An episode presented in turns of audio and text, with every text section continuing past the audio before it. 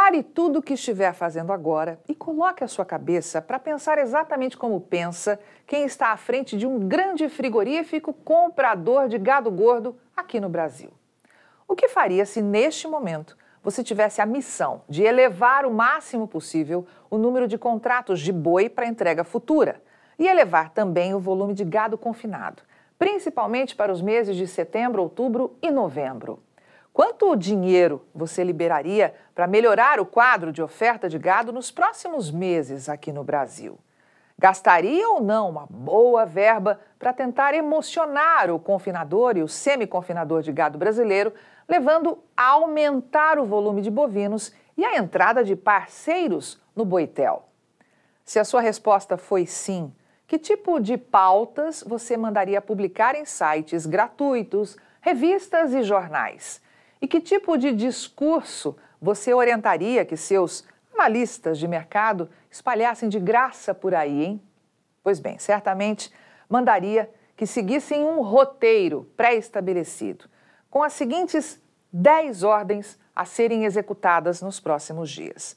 A primeira é colocar o dono, o gerente de Boitel, com o qual você tem parceria, para falar de confinamento na entre-safra 2023. A segunda é ele começar dizendo que o volume de gado confinado será menor no balanço final deste ano. A seguir, o dono ou gerente do Boitel deve assumir que o primeiro semestre foi muito ruim de confinamento. E como agora tem uma grande safra de milho confirmada, os preços do milho vão ainda mais para baixo. A quinta ordem é dizer que no segundo semestre veremos volume menor de confinamento e que você deve seguir os números divulgados de expectativa de volume de animais confinados feitos pela indústria de insumos para confinamentos. A sétima ordem é dizer que os investidores precisam garantir seu lugar devido ao menor volume de players que vão entrar no mercado.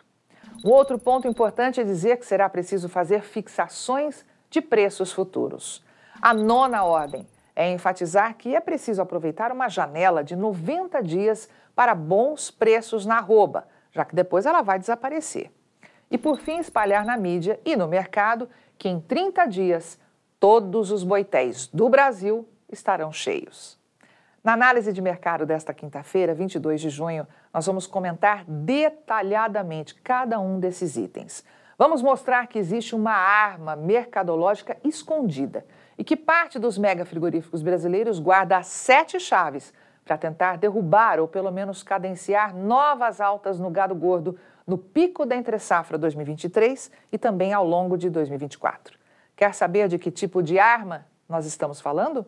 É só acessar ruralbusiness.com.br e ver esta análise na íntegra, mas é só para quem já é assinante. Se você ainda não faz parte do nosso time, aproveite e conheça tudo que a única agência independente em formação profissional para o agronegócio do mundo tem a oferecer a você e ao seu negócio. ruralbusiness.com.br